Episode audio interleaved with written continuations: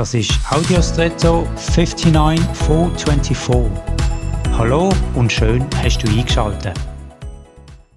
Der alte Philosoph Heraklit hat gesagt, du kannst nicht zweimal in den gleichen Fluss hineinsteigen. Oder anders, Pantarei, alles fließt. Damit ist gemeint, dass nichts stillsteht, alles im Fluss, im Wandel ist. Tatsächlich ist jeder Moment einzigartig und unser Leben entwickelt sich fortwährend. Kein Stillstand. Ist das anstrengend? Möchten wir manchmal anhalten, eine Pause? Ich glaube, anstrengend ist es nur dann, wenn wir in dieser Dynamik das Gefühl haben, weiß nicht, was alles vollbringen zu müssen.